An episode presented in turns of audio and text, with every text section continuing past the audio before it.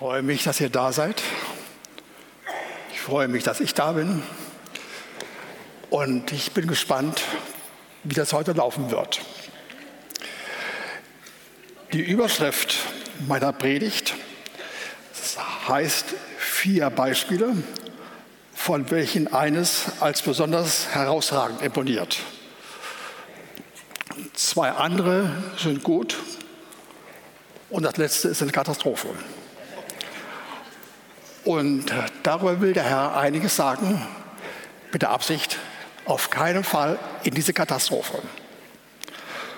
Okay, als ich vor knapp zehn Tagen von Katrin, meiner Tochter, gefragt worden bin, ob ich heute wieder eine Predigt halten möchte, habe ich sofort Ja gesagt, wissend, dass ich dabei wieder in ein Problem hineingeraten könnte, nämlich meine Sprechstörungen, die ich seit neun Jahren habe, seitdem ich eine Art von Schlaganfall, es war kein Schlaganfall, was ähnliches, erfahren habe, was mich dann doch wirklich schon eben Probleme gebracht hat.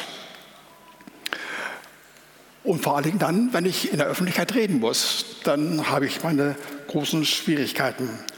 Aber nicht so sehr an inhaltlichen Herausforderungen. Obendrein ist in diesem Fall so, dass ich im Verlauf der letzten Monate zwölf Predigten vorbereitet habe, erstmal für mich. Mit wichtigen Themen und Dingen, die mir so am Herzen sind, dass ich sie unbedingt vergegenwärtigen musste, niederschreiben musste, durchlesen musste, durcharbeiten musste, die entsprechenden Schriftworte immer wieder mir anschauen musste, weil ich einfach diese, diese Lehre, die ich aus dem Worte Gottes dabei empfangen habe, die mir so kostbar war, weil ich sie wirklich so zu Herzen nehmen wollte und sie ist insofern wirklich äh, ein Zentrum meines Glaubens gewesen mit biblischen Inhalten und praktischen Grundwahrheiten. Als ich mich nun so vorbereitete zur Predigt, ähm, was hm, schon im Vorlauf mir irgendwie deutlich wurde, das wird anders werden als sonst, äh, da habe ich äh, gemerkt, der Herr will mir etwas sagen, was ich zwar schon wusste, aber was er mir noch mehr verdeutlichen wollte. Und es hat sich Folgendes zugetragen, was dann doch eben meine Predigt verändert hatte.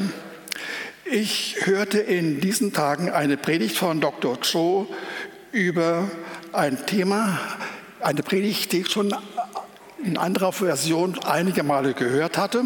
Und ich fand sie sehr, sehr gut und auf den Punkt bringend. Aber ich hatte doch einige gewisse Schwierigkeiten wegen der biblischen Konformität, zu Deutsch einfach, äh, dass ich nicht so klar erkennen konnte, ob alle Einzelheiten so biblisch korrekt vorhanden waren und ähm, hatte bei mir bedacht, weswegen hat er diese Dinge, die er gesagt hatte, die richtig gut waren, nicht besser aufgehangen an biblischen Konzepten. Okay. Und dann hörte ich eine weitere Predigt zu demselben Thema, genau genommen darüber, wie man selbst, wenn man selbst krank ist, dafür sorgen soll und kann, dass man einen Weg der Heilung erlebt durch den Herrn. Mit biblischen Belegen. In diesem Fall mit biblischen Belegen. Und das war mir sehr wichtig. Und ich könnte mir vorstellen, es wird auch euch wichtig sein, wenn ihr die Predigt verstanden habt. Denn es gibt in der Predigt, die ich jetzt bringe, wirklich einige Probleme, die in diesem Fall nicht an mir liegen, sondern an demjenigen, der sich veranlasst hat, in diesem Fall Jesus selbst. Aber er hat auch den Weg herausgefunden.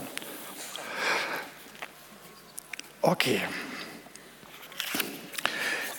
Es geht dabei darum, wie wir also möglichst exakt und präzise auf den Weg der Heilung kommen können. Seine Grundthese ist die, wir müssen, wenn wir selbst betroffen sind, wenn wir nicht von Predigten anderer hören und so weiter, sondern wenn wir allein zu Hause selbst betroffen sind, dann müssen wir darauf achten, dass wir wirklich präzise beten und dass wir äh, stundenlang bei einer Thematik bleiben. Ich bin durch seine Wunden geheilt, ich bin durch seine Wunden geheilt, ich bin durch seine Wunden geheilt. Und das sprach er immer und immer wieder. Und das war schon, schon sonderbar, ein bisschen monoton, fast stupide. Und ich dachte mir, wo, wo soll das hinführen? Und dann merkte ich in einiger Zeit, äh, er hat dann noch Gedanken dabei, die ich zunächst nicht wahrgenommen habe, aber die ich dann später festgestellt habe. Ich will zwei Beispiele von ihm bringen. Keine Angst, ich werde nicht Beispiele auslegen. Ich bleibe dabei, dass ich die Auslegung von der Schrift bringe und nicht äh, von Beispielen. Aber Beispiele können uns sehr wichtig sein und können uns helfen. Sein erstes Beispiel wie er erlebt hatte, dass er auf diesem Weg, dass man immer wieder das bestimmte Thema im Blick hat und ausspricht, ich bin durch seine Wunden schon geheilt. Ja. Das hat er wie folgt gemacht. Seit Jahrzehnten hatte er Bauchbeschwerden, nachdem er in dem Koreanischen Krieg am Anfang als Soldat tätig war und dabei grässlich verwundet wurde, sodass er operiert werden musste im Bauchbereich über acht Stunden, wie es er das sagte. Und äh, das war insofern für ihn problematisch. Er wurde dann zwar heil, er konnte leben, es ging ganz, ganz gut, aber in, an einer Stelle hat er Schwierigkeit gehabt. Er konnte doch nicht mehr mit rohem Fisch essen, rohen Fisch essen. Und das war dann Leidenschaft. Und äh, dann äh, dachte er äh, irgendwie, naja, das muss ich hinnehmen. Das wird mir wohl so gehen wie dem alten äh, Paulus. Ja, der hatte auch sein Kreuz zu tragen gehabt aufgrund äh, seiner gewaltigen Offenbarung, die er bekommen hatte, damit er nicht hochmütig wird, sondern demütig bleibt. Und so hat er sich damit abgefunden, bis dann der Herr eines kurzen Tages danach sagte und war sehr energisch eben, hör auf, hör auf damit zu reden, das stimmt nicht. Du bist nicht Paulus. Ich habe dich sehr gesegnet. Ich weiß, dass viele, viele Menschen durch dich heil geworden sind, aber du bist doch nicht Paulus, ja? Und dann hat er sich sofort äh, daraufhin äh, verändert in seinem Denken und äh, hat gesagt, okay, dann war es nicht das Kreuz vom Herrn, sondern das Kreuz vom Teufel. Ähm, und hat dann gebetet in dem Stil, wie ich es gerade gesagt habe, nur beim einen Thema bleiben und er wurde gesund in ganz kurzer Zeit. Das war sein erstes Beispiel. Dann gab es kurz danach ein zweites Beispiel von ihm. Das betraf ein Dauerproblem, das auch manche unter uns haben, die männlich sind und etwas mehr als 60 Jahre alt sind. Ihr Lieben, das ist das Altherren, die Altherrenkrankheit, ja, nämlich das nächtliche Wasserlassen. Hatte auch er gehabt, drei bis viermal war das eine Zustimmung eben, ähm, ähm, drei, drei bis viermal pro Nacht, sagte er. Aber dann ging er nach demselben Verfahren vor. Ich will dabei bleiben, ich bin schon geheilt, ich bin schon geheilt. Und hat es auch gesagt. Und hat es dann äh, in zwei Versionen, habe ich das von ihm gehört, einmal eine Stunde und einmal acht bis zehn Stunden. Offenbar muss er einen Fehler vorgelegen haben oder ich habe was verkehrt gehört, ich weiß nicht genau. Jeweils, er wurde geheilt, tatsächlich schön geheilt. Jetzt Römer 2. All das hatte mich sehr bestärkt, in diese Richtung zu gehen, wiewohl ich doch äh, sagen musste, äh, dass mich, ähm, dass ich da einige Anfragen und Vorbehalte hatte.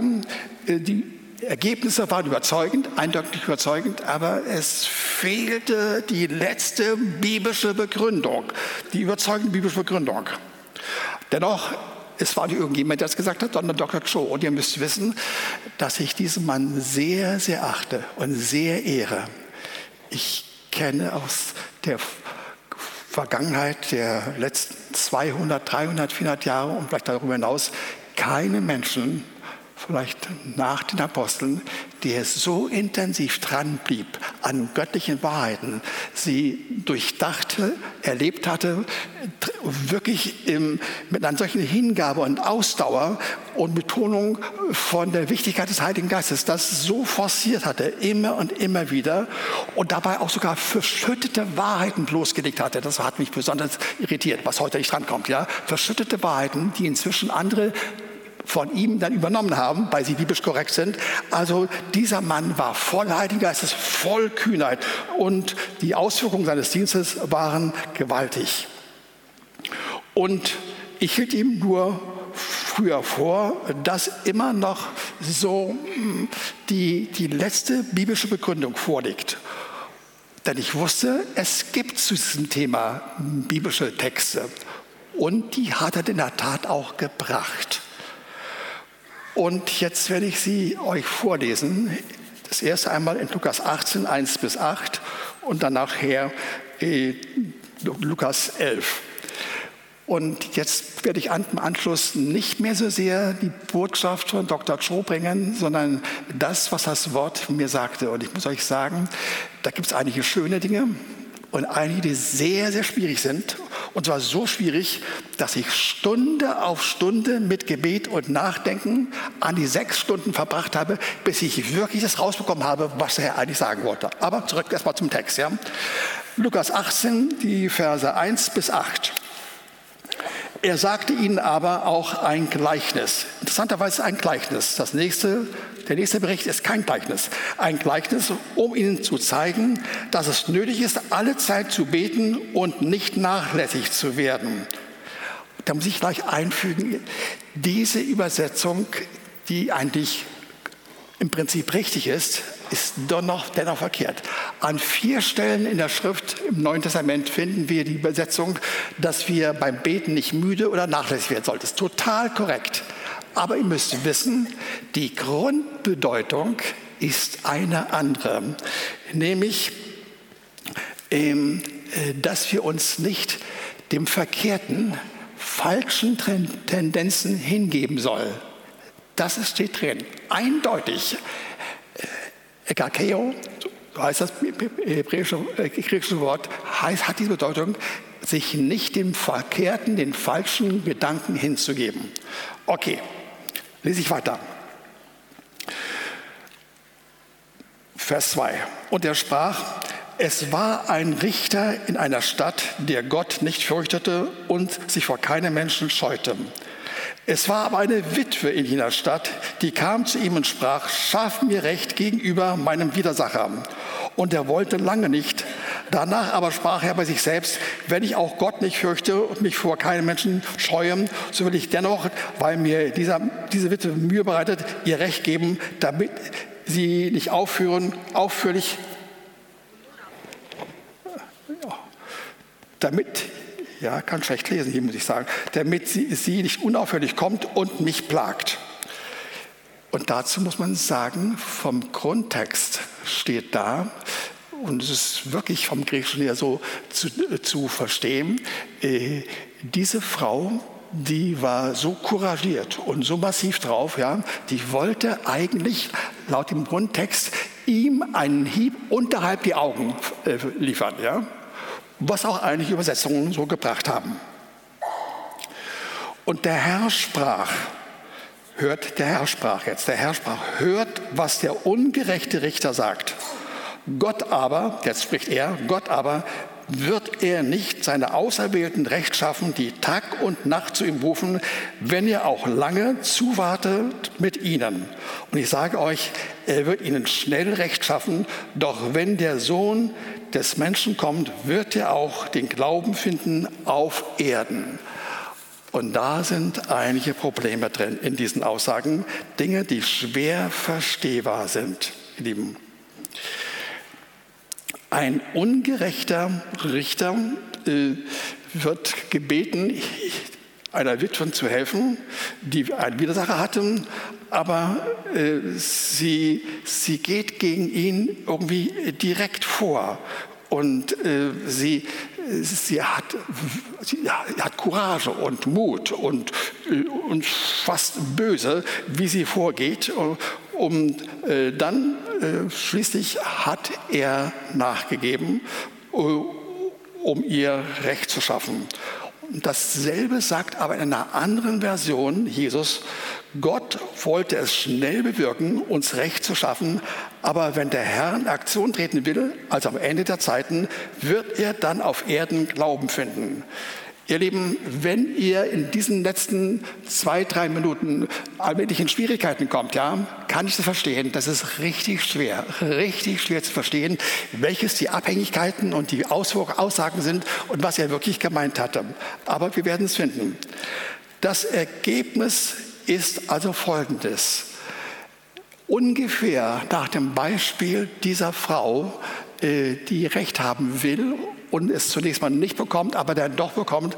Ungefähr so wird das so ablaufen, sagt der Herr, dass ja unter manchen Umständen, die ja nicht weiter beschrieben werden, äh, doch es geschehen kann, äh, dass äh, das Glaube zustande kommt bei Menschen, die ähnlich wie diese Frau dran sind und Hilfe brauchen.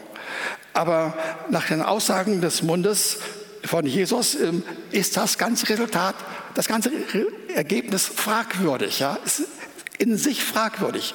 Und ihr, ihr müsst mir glauben, das ging mir wirklich auch so. Ich habe gesagt, Herr, ist das etwas, was wir jetzt übernehmen sollen? Ist das vorbildlich? Ist es anders gemeint? Ist etwas, was äh, gegen seine eigentliche Meinung steht? Äh, zumal er sagt, am Ende der Zeit, er redet offenbar von der jetzigen Zeit und der kommenden Jahren, wird es so sein, eh, dass quasi kein Glaube mehr da ist in der Frageform. Das ist die Aussage.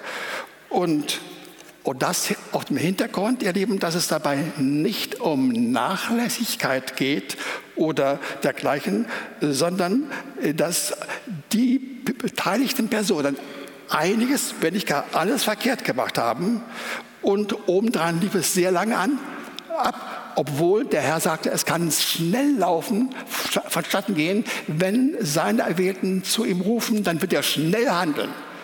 Aber dann dauert es noch lange. Wer soll das verstehen? Okay. Ein nächstes Beispiel aus der Schrift. Und jetzt werden wir gleich sehen, worum es geht. Lukas 11, die Verse 5 bis 13. Und er sprach zu ihnen, wenn einer von euch einen Freund hätte, das Wort hätte sagt einfach, dass es in, eigentlich in, nicht ein Gleichnis, sondern ein Beispiel, das er einfach nur erwählt hatte, ein fingiertes Geschehen, aber was praktisch auf dieser Erde immer wieder passiert. Wenn also jemand einen Freund hätte und ginge zu ihm um Mitternacht und spräche zu ihm, Freund, leih mir drei Brote, denn mein Freund ist von der Reise zu mir gekommen und ich habe nichts, was ich ihm vorsetzen kann. Und jener würde von innen antworten und sagen, mach dir keine Mühe, die, Tür, die Türe ist schon verschlossen, meine Kinder sind bei mir in der Kammer, ich kann nicht aufstehen und dir etwas geben. Und ich sage euch, wenn ihr auch nicht deswegen aufsteht und ihm geben wird, weil er sein Freund ist, so wird er um seines unverschämten Willens das Unverschämte ist etwas zu massiv ausgedrückt. Das Bedrängende ist vielleicht das Richtige. Um des Bedrängens willen äh, aufstehen und ihm geben, so viel er braucht. Und dann kommt sofort die Anwendung. Und die ist Ganz massiv und ganz stark und ganz schön. Richtig plötzlich. Und ich sage euch, bittet, so wird euch gegeben. Sucht, werdet ihr finden. Klopft an, so wird euch aufgetan. Denn jeder, der bittet, empfängt. Und jeder, der sucht, der findet. Und wer anklopft, dem wird aufgetan. Welcher Vater unter euch wird nicht einen Sohn seinen, einen Stein geben, wenn er ihn bittet? Oder wenn er ihn um ein Fleisch bittet, Fisch bittet, dass er gibt er eben stattdessen eine Schlange. Ich bitte entschuldigt, dass ich jetzt in diesem Fall nicht meine Sprachführung, sondern das kann ich schlecht lesen hier. Oder auch ich, wenn, ich, wenn er einem um Ei bittet, wird, wird, wird er ihm einen Skorpion geben. Wenn nun ihr, die ihr böse euren Kindern ihr böse seid, euren Kindern gute Gaben zu geben, versteht, wie viel mehr wird der Vater im Himmel den Heiligen Geist denen geben, die ihn bitten. Das ist die nächste Geschichte und die ist dramatisch, stark, schön und die müssen wir uns anschauen. Und die verändert das ganze Bild. Und die verändert das, was der Herr mit uns vorhat, wenn wir ihm folgen. Ihr Lieben, wir können erstmal davon ausgehen, dass in dieser Geschichte es relativ schnell besser läuft, weil äh, die beiden, die beteiligt sind und wo einer Brot bittet und der andere es ihm geben soll, dass sie zueinander konziliant sind und dass sie sich sanft verhalten. Das ist offenbar mitten noch drin in der Geschichte. Aber jetzt kommt die Lehre. Bittet, sie wird euch gegeben werden. Sucht, sie werdet ihr finden. Klopft an, sie wird euch aufgetan werden. Also nicht nur bitten und empfangen, sondern auch Lösungen erleben, Auswege hören, sehen, Hilfen, ähm, neue Gesichtspunkte erfahren und neue Chancen und Möglichkeiten und neue Einsichten. All das ist gemeint. Und ihr Lieben, das soll sofort geschehen und schnell geschehen. Und es hat schon am letzten, letzten Sonntag zu diesem Thema äh, die Katrin gesagt, äh, dass hier, wie auch hier in diesem Beispiel, ähm, dass hier gesagt wird, dass wir intensiv dranbleiben sollen und bitten sollen und suchen sollen und, und anklopfen sollen. Das ist entscheidend. Nicht nur bitten, sondern intensiv. Aber hier geht es noch weiter. Vers 10 sagt, denn jeder, der bittet, der empfängt. Das ist keine Wiederholung von dem, was, wir gerade, was ich gerade gehört oder gesagt habe. Das, das ist eben was anderes. Da ist noch eine weitere Steigerung drin.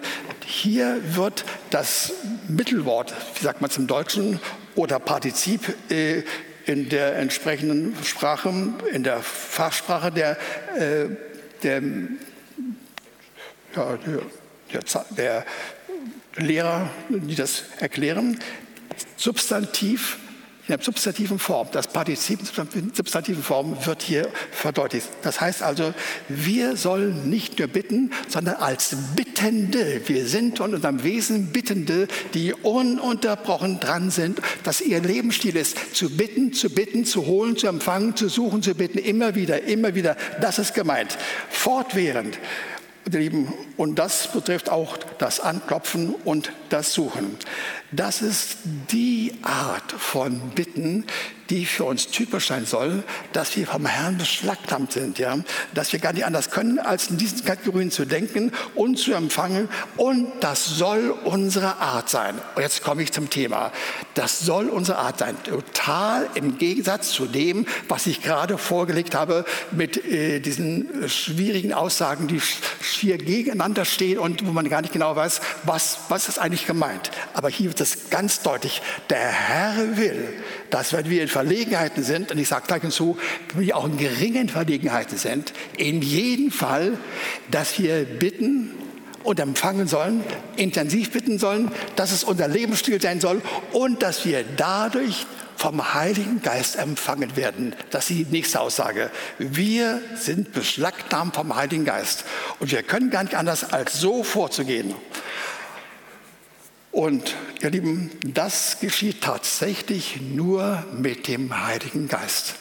Das ist die Aussage. Und äh, wenn man das einmal verstanden hat, wie der Herr ein Beispiel nimmt, im ersten Fall nennt er das ein Gleichnis, das in sich total komisch und und schwer verstehbar ist und widersprüchlich in sich selbst ist und nicht keine Aussage bringt, die man erkennen könnte und dann anschließend etwas so deutlich gesagt, dann muss er wohl damit was gesagt haben. Er will, dass wir eine bestimmte Wahrheit erfahren und vollziehen, wenn es darum geht, dass wir in unserem Leben nach vorne gehen sollen, in Schwierigkeiten kommen und durchmarschieren kommen sollen und erfahren, wie der Herr zu uns steht, ihr Lieben. Das ist die Sache, die der Heilige Geist vorhat. Und ihr Lieben, dadurch können wir glauben. Dadurch können wir glauben. Und das will ich noch nachher gleich ein wenig verdeutlichen, wie er das meinte. Im jeden Fall sollen wir wissen, aus der Sicht Gottes ist für uns Menschen, vor allen Dingen für uns Gläubige, Folgendes vorgesehen. Der Vater im Himmel will, dass Hilfe uns zuteil wird. Nummer eins. Zweitens, das geschieht durch Jesus, der den Willen des Herrn um, des Vaters umsetzt, ja, indem er sein Leben gegeben hat, indem er gelehrt hatte, gestorben ist, auferstanden ist und dann nun die neue Wirklichkeit da ist. Und jetzt kommt das Dritte. Der Heilige Geist, ihr Lieben, ist derjenige, der das vom Vater und Jesus übernimmt. Das machen ab jetzt nicht mehr der Jesus, der Vater selbst. Wenn es darum geht, dass wir auf dieser Erde Dinge erfahren sollen, gute Dinge erfahren sollen, die noch besser werden.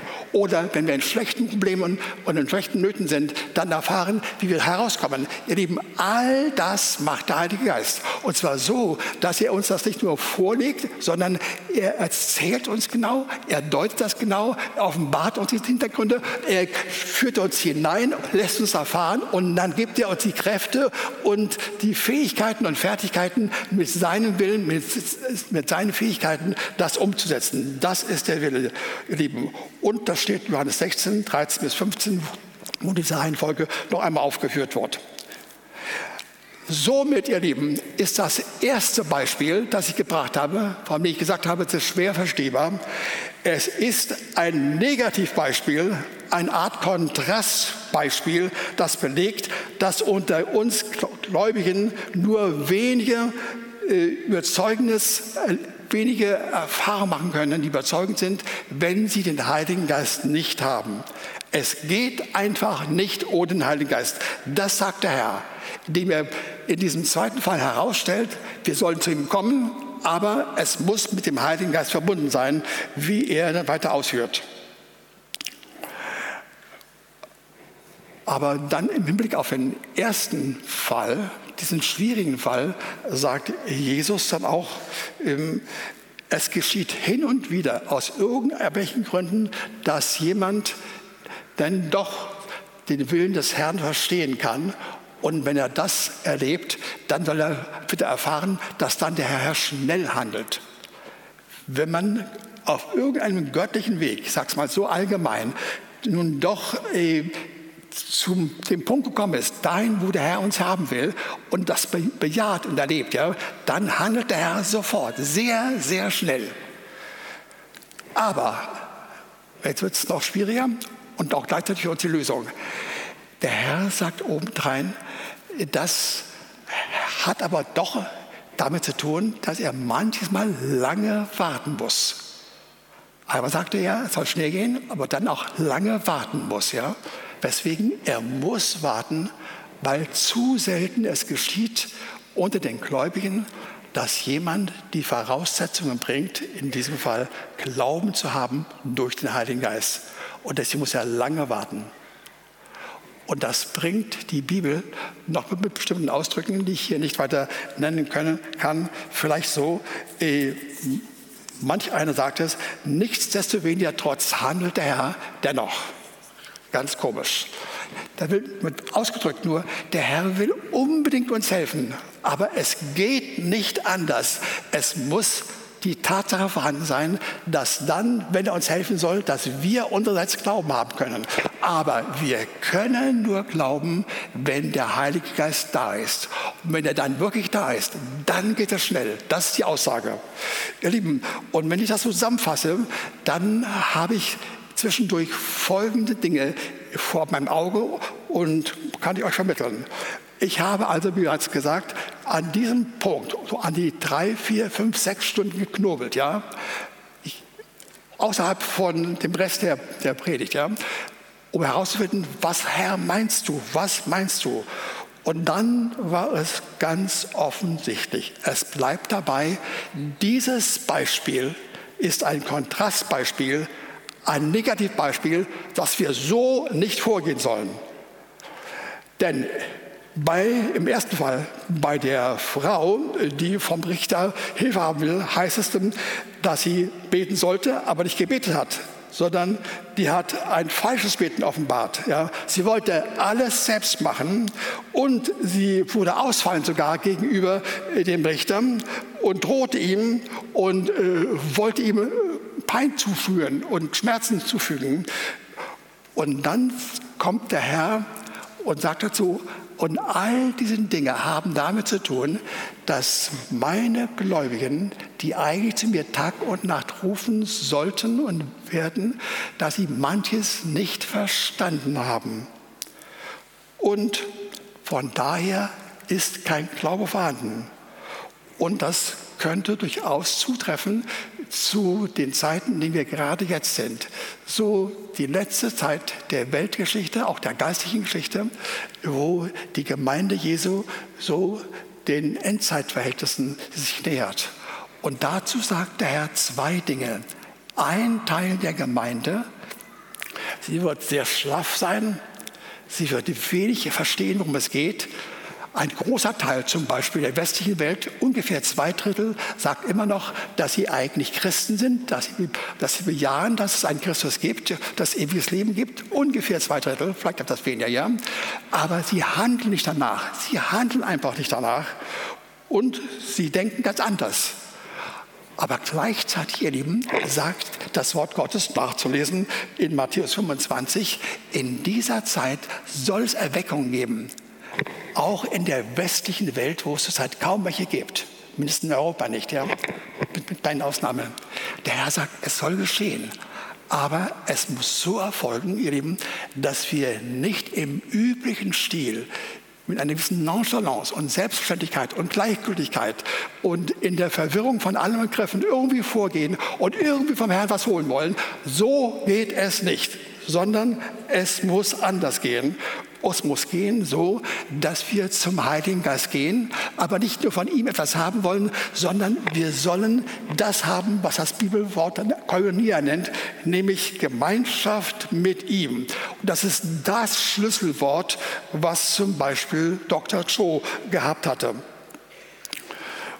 Und wenn ich kurz einfügen darf, der Dr. Cho hat eigentlich alles gerecht gemacht. Es war einiges dabei so gelaufen, dass man es nicht ganz verstanden hatte. Aber er hat ununterbrochen darauf hingewiesen, es geht nicht anders. Wir kommen nicht weiter. Wir erleben keine Erweckung. Wir erleben ganz seltene äh, bestimmte Erfahrungen von Heilungen und Durchbrüche. Wenn wir den Heiligen Geist nicht haben, dann können wir auch keinen Glauben haben. Und von daher sagte er, es ist so wichtig, dass wir vom Heiligen Geist wirklich diese Gemeinschaft haben und suchen und erleben. Und er erwartet alles davon und so hat er sich auch verhalten. Ihr Lieben, und damit bin ich bei dem Punkt, der mir jetzt besonders wichtig ist. Der Herr will uns segnen. Er will uns Gutes erweisen. Nicht nur dann, wenn wir in großen Schwierigkeiten sind, sondern wir sollen durchgehend in jeder Weise zu allen Zeitpunkten immer mit dem Heiligen Geist verbunden sein.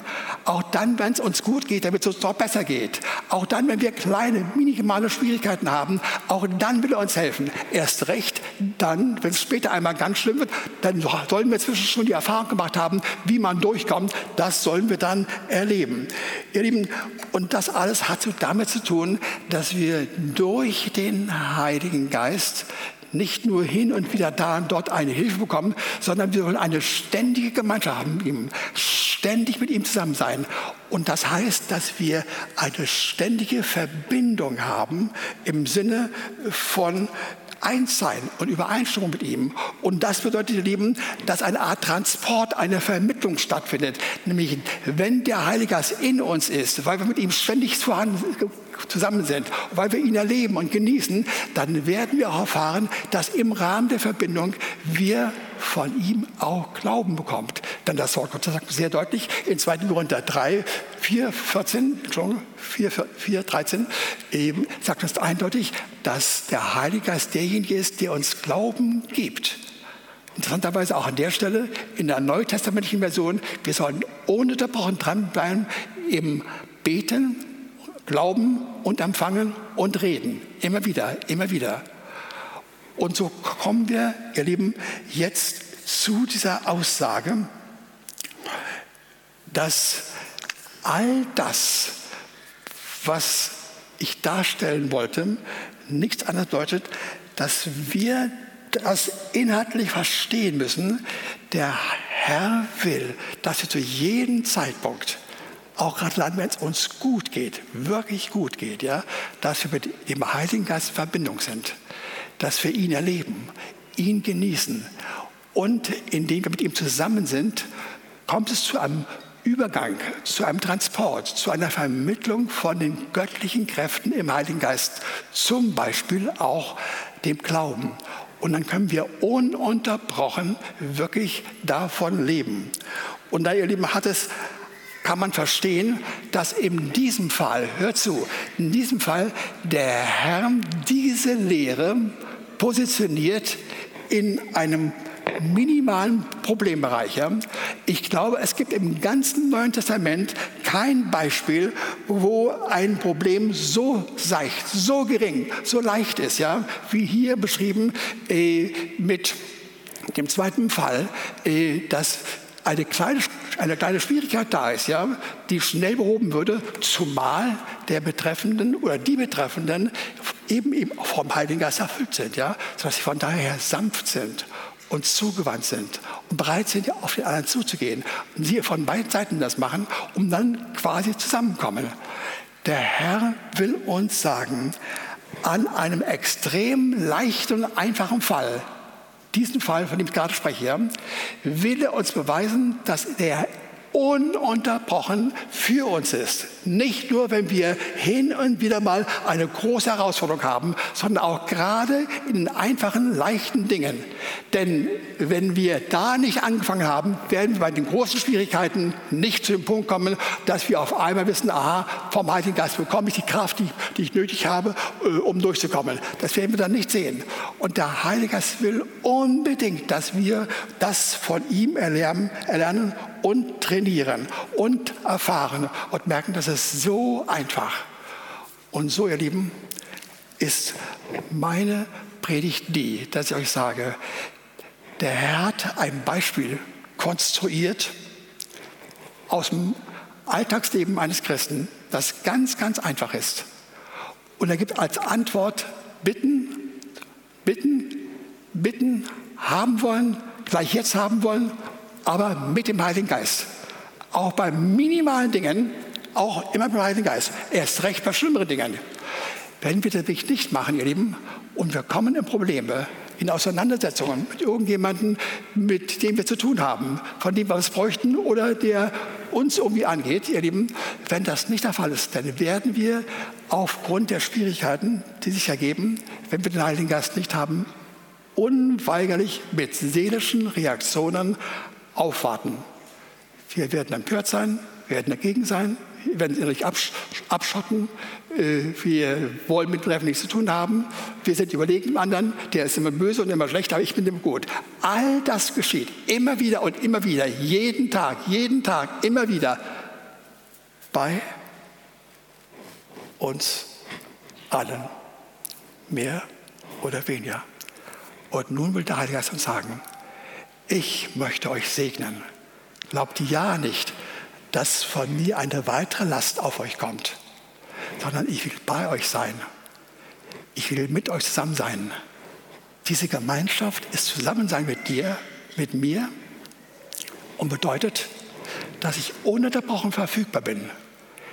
Wenn wir mit dem Heiligen Geist zusammen sind und es kommt ein Problem, dann sollen wir uns nicht mehr vergreifen an das Arsenal von seelischen Möglichkeiten der Selbsthilfe, wie immer sie aussieht, ja, sollen wir nicht machen. Jede Hilfe dieser Art führt weiter hinein ins Negative, in die Probleme, in die Steigerung von Nöten und Schwierigkeiten. Wir sollen niemals mit unseren eigenen Kräften auf bestimmte Herausforderungen, leichte, mittlere oder schwere, reagieren wollen. Immer mit dem Heiligen Geist. Um dann zu erleben, wir kommen durch. Es gibt eine Steigerung von Wohlbefinden, von Freude, von Erfahrung seiner Gegenwart, von Liebe, von Herrlichkeit. Das Wort sagt uns sehr deutlich, dass wir berufen sind, wie es zum Beispiel im 2. Korinther, 2. Thessalonikerbrief heißt, dass wir äh, zur Herrlichkeit berufen sind, jetzt schon hier auf dieser Erde, ihr Lieben, da kommen wir hin. Und wenn wir dahin kommen, ihr Lieben, gibt es so viele Begleitwirkungen herrlicher Art.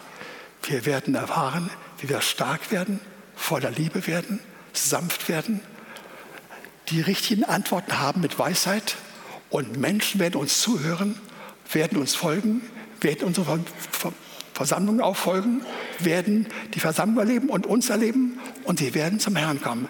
Ihr Lieben, lasst euch sagen, dieses eine Thema, das wir in jeder Hinsicht, nicht nur in schwierigen Zeiten, sondern auch gerade in problematischen oder ganz leichten Fällen, dass wir immer mit dem Heiligen Geist zusammen sein sollen.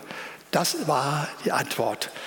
Und die hat der Herr so seltsam aufgebaut und konstruiert, dass er erst einmal einen Fall gegeben hat, an dem deutlich werden soll, so auf keinen Fall, das schaffen wir nicht. Wie viele Menschen, die vom Herrn reden, den Namen kennen, aber eigentlich die Kraft des Heiligen Geistes nicht kennen. Wir sollen von vornherein stattdessen immer mit dem Heiligen Geist agieren. Und wir werden erleben, wie er stärker und stärker und schöner wird. Und das will der Herr uns erleben lassen.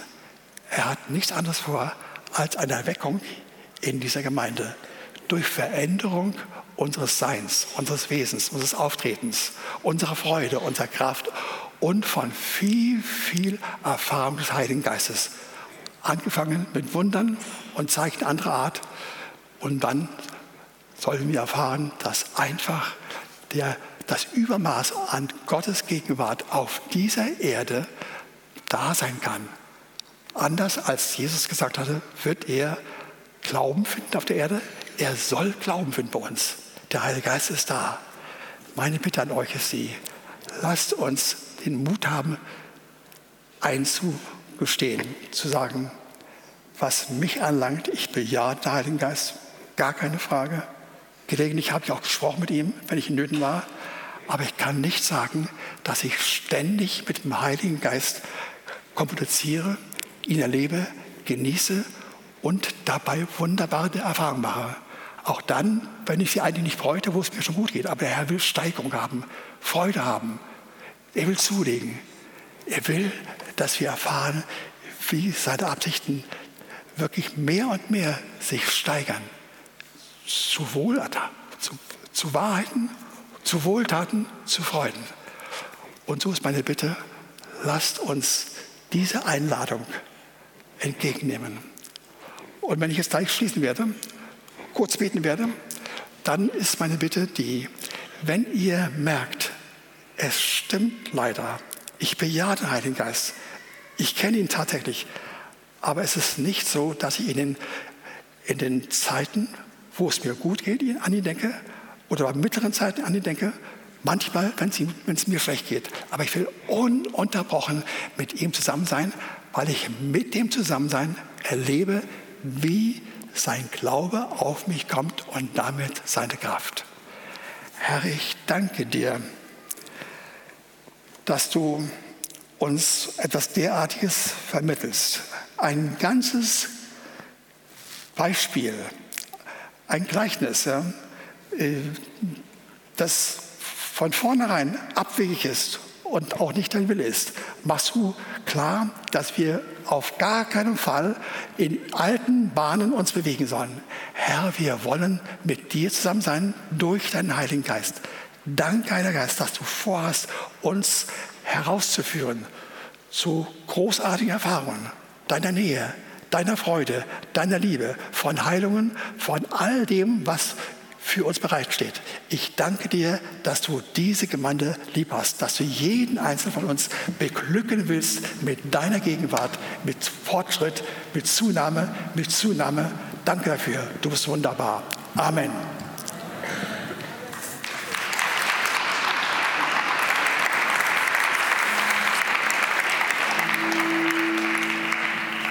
Ja, wird bald noch einiges dazu sagen. Ich wollte nur sagen, ihr solltet den Mut haben, das ist meine, meine Bitte an euch, meine Anregung, dass ihr einfach nach vorne kommt oder einige auch hinten bleibt, aber dass ihr zueinander kommt und sagt, ja, das stimmt. Ich muss sagen, so dass ich durchgehend mit diesem Heiligen Geist lebe, stimmt nicht zu meinem Nachteil. Ich will es. Herr, vergib mir und ich will mit dir. Und wenn wir uns das gegenseitig sagen, die einen kennen es zum anderen und der Hörende sagt es dem Ersten wieder, ihr Lieben, dann geht es aufwärts. Ganz kurz noch. Vor 300 Jahren gab es eine Gruppe von Menschen in Herrenhut, die waren Christen, tapfere Leute, aber sie hatten relativ viele kleine, mittlere Schwierigkeiten und Streit. Ja. Und dann haben sie erkannt, das ist nicht in Ordnung, haben den Heiligen Geist eingeladen, haben Buße getan und das war die Erweckung, die dann über Jahre, Jahrzehnte und Jahrhunderte durch die Lande ging und vor allen Dingen Nordamerika getroffen hatte, über große Männer und Frauen Gottes, die dadurch angerührt worden sind. Der Herr will unsere Umgebung erreichen.